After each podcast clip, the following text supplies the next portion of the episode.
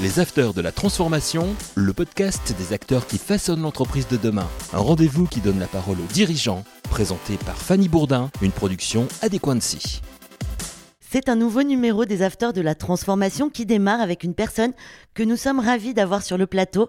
Irène Grenet, bonjour. Bonjour Fanny. Vous êtes l'ancienne directrice générale adjointe de la régie publicitaire de France Télévisions. Vous êtes également l'auteur d'un essai assez positif. Son nom, La publicité, peut jouer un rôle dans la transformation sociale actuelle aux éditions Odile Jacob. Comme je le dis en préambule, nous sommes heureux d'échanger avec vous sur toutes les formes de transformation.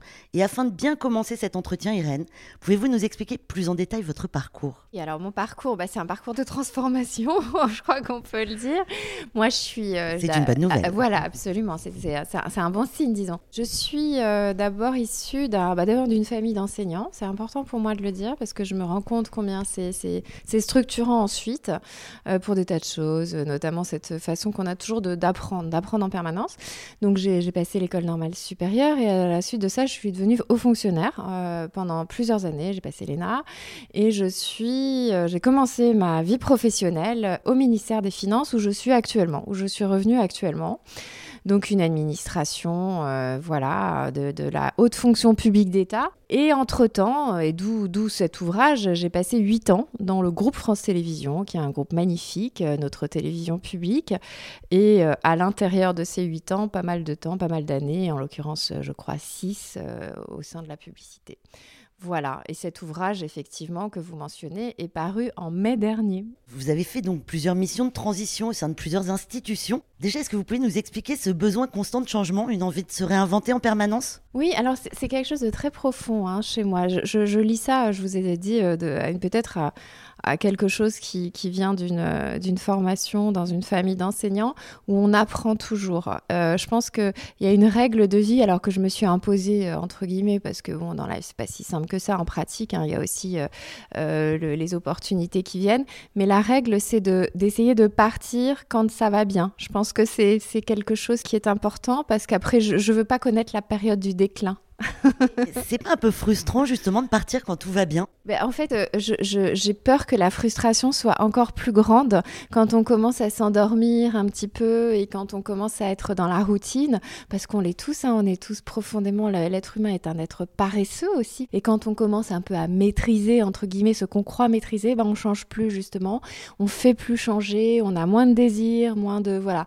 Donc c'est une règle, et là je l'ai appliquée vraiment très, très fortement, hein. c'est un désir que j'ai eu de partir alors que j'adore France Télévisions, j'adorais la régie, j'adorais les équipes. Ça a, été, ça a été un choix que je ne regrette pas du tout, mais qui est pas dénué d'une certaine violence. Peut-être aussi un peu à cause de votre livre Très clairement, hein, il y avait ce projet euh, qui était évidemment euh, à finaliser et il y a une question de temps, hein, tout simplement, parce qu'on ne peut pas tout faire quand on a des fonctions euh, dirigeantes, opérationnelles extrêmement prenantes et, c'était quelque chose qui me tenait à cœur. J'avais commencé ça vaguement pendant le confinement, pendant cette période où on a tous été un peu, enfin les premiers confinements, où on était vraiment, vraiment très confinés. C'était une forme de prise de distance dont je me suis rendu compte qu'elle m'avait beaucoup apporté et je me suis dit allons jusqu'au bout de la logique. D'ailleurs, c'est quelque chose dont, je j'ai absolument pas vocation à écrire régulièrement ou en tout cas en faire mon métier. Moi, je suis quelqu'un de, je suis dans l'opérationnel, j'ai envie d'être dans l'action. Là, je le suis à, nouveau. Le, sujet, c'est plus que je pense qu'il y a cette porte de, sortie que j'ai découverte et que j'essaierai peut-être d'ouvrir à nouveau à un autre moment de ma vie. Et c'est quelque chose que je dis d'ailleurs euh, aussi à des collaborateurs, c'est-à-dire que pas forcément jusqu'à aller à écrire un livre, mais c'est très très libérateur de réfléchir deux minutes, de se poser deux minutes et de réfléchir à l'industrie dans laquelle on, dans, laquelle, dans laquelle on évolue. C'est quelque chose, c'est pas la boîte, hein, on parle pas de la boîte avec ses, ses tensions, etc. Mais ça, donne une vraie liberté en fait de réfléchir aux avantages, aux inconvénients. Je pense que c'est une bonne prise de distance et dans un univers où on parle beaucoup de burn-out, de, de, tension au travail, de, bonheur ou de malheur au travail. Je pense que c'est vraiment une clé qui, qui, va, à mon avis, être de plus en plus importante. Nous allons un peu évoquer justement France Télévisions, où vous avez été donc directrice générale adjointe au service publicité. En 2020, la régie publicitaire de France Télévisions a vu ses recettes chuter de 5%, car lourdement impactées par la crise sanitaire qui secouait le monde entier à l'époque l'époque, encore maintenant. Comment le service publicité de France Télévisions a fait pour gérer cette crise? C'était une période qui a été très intéressante. Déjà, d'un point de vue euh, de, management, de, de, vie des équipes, ça nous a énormément soudés. Comme tout le secteur, et comme certainement beaucoup de secteurs, vous avez évoqué moins 5%, ce qui d'ailleurs était une excellente performance à l'époque par rapport au marché. Mais comme tous les secteurs, c'est arrivé comme un coup près, comme un coup de tonnerre. Et il a fallu faire face. Et en fait, c'est comme souvent, bah, c'est des révélateurs de situation. Et ça a révélé des équipes euh, extraordinairement fortes, résilientes, créatives. Et ça a donné finalement une certaine énergie qui était un peu, euh, pas endormie du tout, évidemment que non. Mais en tout cas, ça l'a révélé. Et on en a tiré les conséquences après. Et paradoxalement, et je pense que ça vaut pour beaucoup d'entreprises, c'est le retour à la vie normale qu'il a fallu réinventer. En fait. Et qui a été assez dur finalement. Exactement, exactement. Et je pense qu'on en est tous là, quel que soit moi qui suis revenu maintenant dans la fonction publique, je vois que ces problématiques sont exactement les mêmes. Quel est le bon équilibre entre le télétravail, euh, le retour sur site euh, Qu'est-ce qui a changé? Parce que les choses ont profondément changé. Il y a une vraie mutation dans le. Il y a une mutation extrêmement profonde. Et paradoxalement, je dirais que c'est presque plus difficile dans un retour à la normale, qui est en fait un nouveau normal, hein, tout le monde le dit, euh, que pendant la crise elle-même, où vraiment là, on, ne réfléchit pas et on déploie tout. Je pense que j'ai entendu des, choses sur l'hôpital, sur d'autres services publics, et évidemment dans d'autres entreprises, dans d'autres industries. Je pense que c'est quelque chose d'assez général. Une dernière question sur ce sujet, après je vous laisse tranquille avec France Télévisions. Comment France Télévisions arrive à se financer avec la disparition de la taxe audiovisuelle, la redevance télé qu'on connaît tous? Alors ça c'est un sujet d'actualité, comme je vous ai dit. Donc moi je n'y suis plus. Ce que je peux vous décrire, c'est ce qui se passe, c'est-à-dire que là les, parlementaires cet été ont voté une nouvelle, un nouveau mode de financement qui est une fraction de la TVA. Donc euh, le, la, pérennité de l'audiovisuel public n'est absolument pas mise en cause et surtout son, la dynamique de, de la dynamique de ses ressources.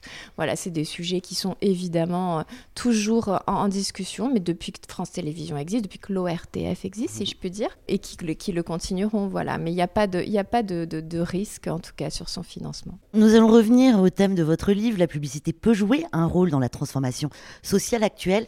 Pouvez-vous expliquer aux auditeurs des Afters de la transformation les profondes mutations qu'a subi le marché de la publicité ces dix dernières années alors, la publicité, donc déjà, c'est une parenthèse que moi j'ai découverte. Je connaissais pas du tout, du tout, du tout. Quand je suis rentrée à France Télévisions, je ne connaissais rien de la pub et j'avais pas, disons, de, voilà, d'intérêt particulier. Et ça a été une rencontre euh, d'un univers qui est complètement passionnant. Alors, les, mutations, moi je dirais qu'il y en a deux qui sont fondamentales. C'est vrai depuis dix ans, mais on pourrait dire que depuis deux, trois ans, ça devient euh, presque euh, euh, pas, pas, angoissant, mais en tout cas, ça, va très, très, très, très vite. Alors, la première mutation, c'est la mutation évidemment digitale, c'est la révolution numérique.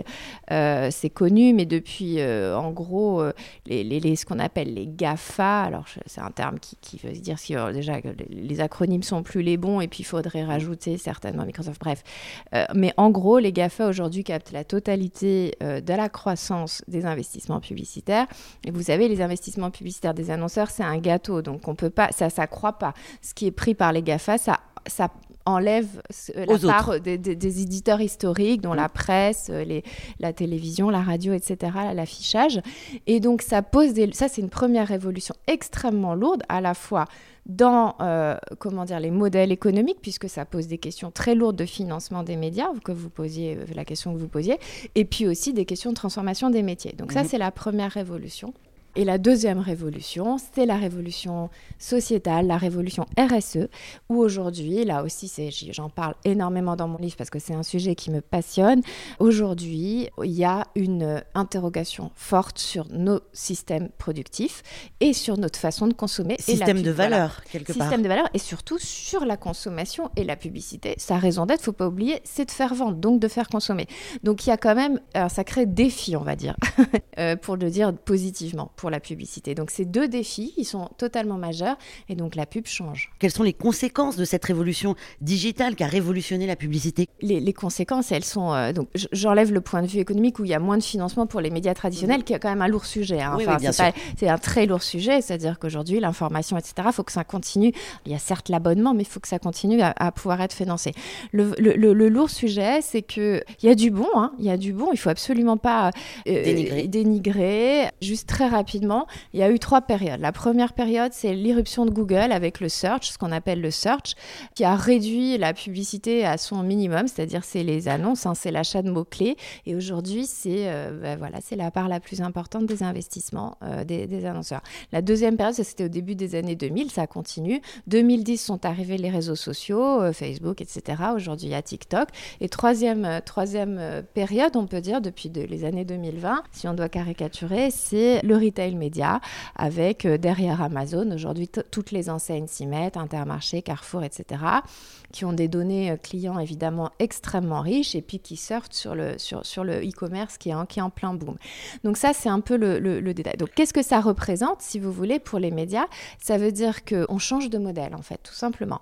Au lieu d'acheter du média, comme c'était le cas dans, dans la, le modèle publicitaire traditionnel, on achète de la data. Et il y a plein de choses positives dedans plein de choses positives puisque euh, c'est des nouvelles, euh, on est très orienté client, on travaille sur, euh, sur des technologies qui sont absolument formidables et qui viennent souvent des GAFA, il ne faut pas l'oublier, mais simplement, bon voilà, on change de métier. Avec les différentes plateformes de diffusion et l'émergence de certains réseaux sociaux type Snapchat ou mmh. TikTok, vous m'en avez parlé, nous assistons à une transformation de la publicité plus agressive, omniprésente. Mmh. Y a-t-il des mesures à prendre pour plus d'éthique, plus de transparence, moins intrusive dans la vie privée des gens? Alors la publicité, elle sera toujours. Alors c'est ça qui, qui, fait à la fois son, son intérêt et son, son caractère agaçant, c'est qu'elle sera toujours intrusive. La publicité, elle n'est pas choisie par le, celui qui, qui l'écoute.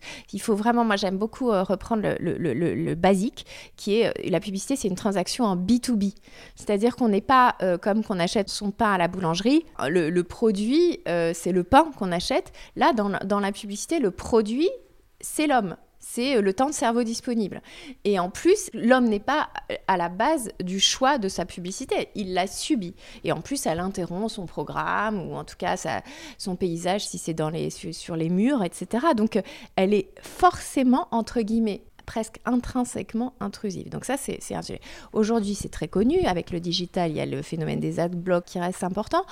C'est des, des, espèces de mouchards que vous mettez euh, sur vos écrans et qui permettent, avec plus ou moins d'efficacité, bien sûr, de bloquer un certain nombre de publicités ça, c'est la réponse plutôt des utilisateurs. Du point de vue euh, des publicitaires, il y a plusieurs réponses. Il y a une, première réponse qui est celle de la data. La data, on le sait, il faut quand même pas l'oublier. Moi, je le rappelle toujours, la data, c'est ce qui structure la croissance de l'économie mondiale aujourd'hui. C'est tout simplement ça. On peut résumer aussi, aussi bêtement que ça. Donc, la data, ce serait la réponse, puisqu'on se dit la data, c'est on touche la bonne, personne au bon moment. Donc, normalement, il y a moins d'intrusivité. Euh, l'usager, le, téléspectateur, l'internaute, tout ça, et sont est, plus, plus satisfait. Le seul petit problème, c'est ce qu'il y en a deux. Il y en a un, c'est que souvent, la data, elle peut être simpliste, et moi j'insiste beaucoup là-dessus dans mon ouvrage. C'est-à-dire que toutes les études qualitatives nous montrent que finalement, les consommateurs ne sont pas forcément euh, si euh, convaincus que c'est pertinent pour eux ce qu'on leur envoie. C'est des corrélations très simplistes. Hein. Euh, vous naviguez sur Internet, ça veut dire que vous aimez ça. Donc souvent, c'est très simpliste. Donc ça, c'est la première limite. Et la deuxième limite, c'est évidemment celle que vous évoquez, c'est ce qu'on appelle la privacy. Et c'est l'enjeu. Moi, je suis euh, très confiante sur ces sujets de privacy. Je suis pas, euh, évidemment, le, droit doit évoluer. Il a déjà énormément évolué. Euh, donc le RGPD, demain il y a e-privacy, tout le paquet là qui a été récemment adopté sur le digital DSA. Bon, tout ça, c'est un bon mouvement. Après, je pense que il faut pas non plus fantasmer. Moi, j'ai dans mon livre, je parle beaucoup de ces sujets-là faut pas fantasmer sur le risque d'intrusivité. La, data, elle a une petite partie de, notre vie, entre guillemets. Comme je dis, moi, pour moi, le risque, c'est plus qu'elle soit un peu, euh, que les algorithmes, la formule n'est pas de moi, elle est d'un sociologue qui s'appelle Dominique Carmon, que les algorithmes soient idiots. C'est-à-dire que les algorithmes ne soient pas si intelligents que ça. Euh, donc évidemment, il faut préserver la protection minimale, ça c'est une certitude, mais voilà, il faut aussi se poser la question, est-ce que c'est vraiment efficace? Le titre de votre livre, La publicité peut jouer un rôle dans la transformation sociale actuelle. Pensez-vous vraiment que la publicité a un rôle démocratique, voire écologique, presque politique à jouer? Alors, la publicité, elle a un rôle de toute façon démocratique euh, parce qu'elle finance.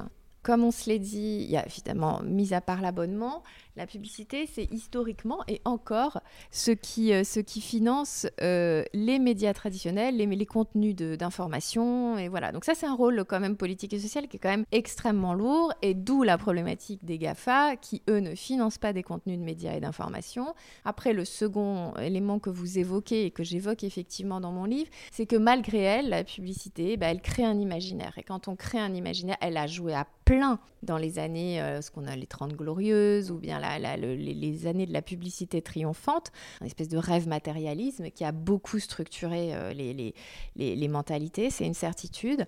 Et moi, ce à quoi j'appelle euh, de manière pas angélique, hein, c'est une profonde conviction, dans mon livre, c'est que c'est de dire que la publicité, si c'est bien fait et si elle réoriente l'objet un peu de son désir, c'est-à-dire pas vers une consommation effrénée, mais vers justement cette nouvelle consommation, cette nouvelle production, eh bien, elle peut avoir un rôle, je ne sais pas, mais en tout cas, elle peut aider dans la transition environnementale. Et ça, j'en suis, c'est une conviction forte.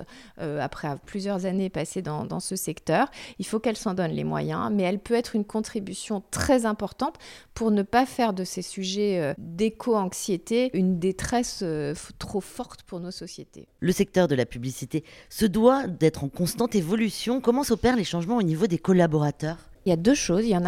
D'une part, ils évoluent en termes de, métier, hein, euh, très clairement. Une régie euh, aujourd'hui publicitaire, et ça vaut évidemment dans toutes les agences, eh bien, elle a des collaborateurs, elle a des types de métiers qui n'existaient pas auparavant. Bah, des, spécialistes de l'intelligence artificielle, des data scientists, c'est une nécessité. Donc ça, c'est ça, c'est nouveau. Et puis il y a une deuxième dimension, et ça, pour le coup, elle est vraiment intéressante. C'est qu'on a beaucoup de jeunes, et moi j'en ai eu euh, quand j'étais à la régie publicitaire de France télévision qui nous disent bah, écoutez, moi j'aime bien, euh, j'ai fait des études de communication, mais j'ai quand même un problème avec la publicité. Et du coup, voilà. Et donc, c'est ce problème sociétal qui. Et aussi, c'est pour ça que j'ai voulu écrire ce livre. Leur dire ok, je comprends très bien la société de consommation, etc. Et vous avez raison, c'est fondamental. Il faut reposer les problèmes, mais voyez comment vous pouvez aider justement. Ça marche pas à chaque fois.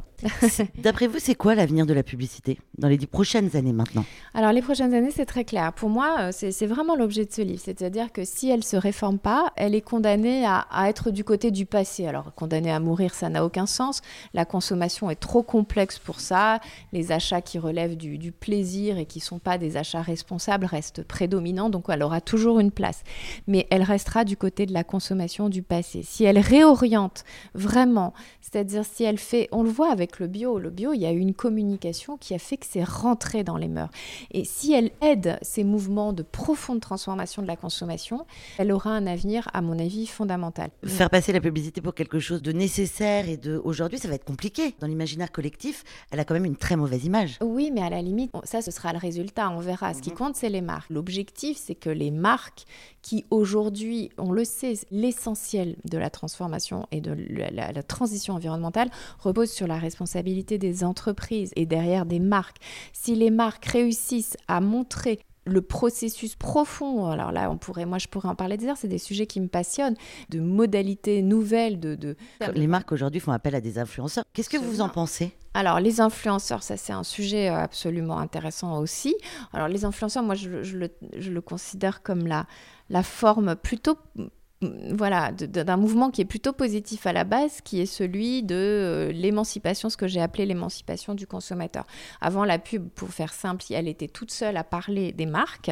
Aujourd'hui, euh, elle partage ce discours avec d'une part euh, les consommateurs dans les avis, etc., et les influenceurs qui sont des super consommateurs. Le petit problème, c'est qu'il y a un tout petit peu mal donne parce qu'on croit que c'est monsieur et madame tout le monde et on s'identifie à eux comme si c'était son voisin, alors que en fait, évidemment, ils, sont, ils contractent avec les marques. Donc, en fait, le caractère tiers de confiance est un peu sujet à caution. Ça ne veut pas dire qu'il faut tout jeter, mais en tout cas, ça, montre bien cette prise de pouvoir du consommateur. Dans non, mais il faut réglementer quelque part. Absolument. Donc, pour le coup, bon, il y, a des, il y a des contrats. Il faudrait au moins euh, faire prendre conscience de la nature du lien qui, euh, qui est celui entre les marques et les consommateurs. Quelquefois, il n'existe pas. Hein. Il y a des consommateurs, qui, des influenceurs, pardon, ils ne sont pas rémunérés. Ça, c'est un, un, univers qui est en pleine évolution et c'est très intéressant à, regarder.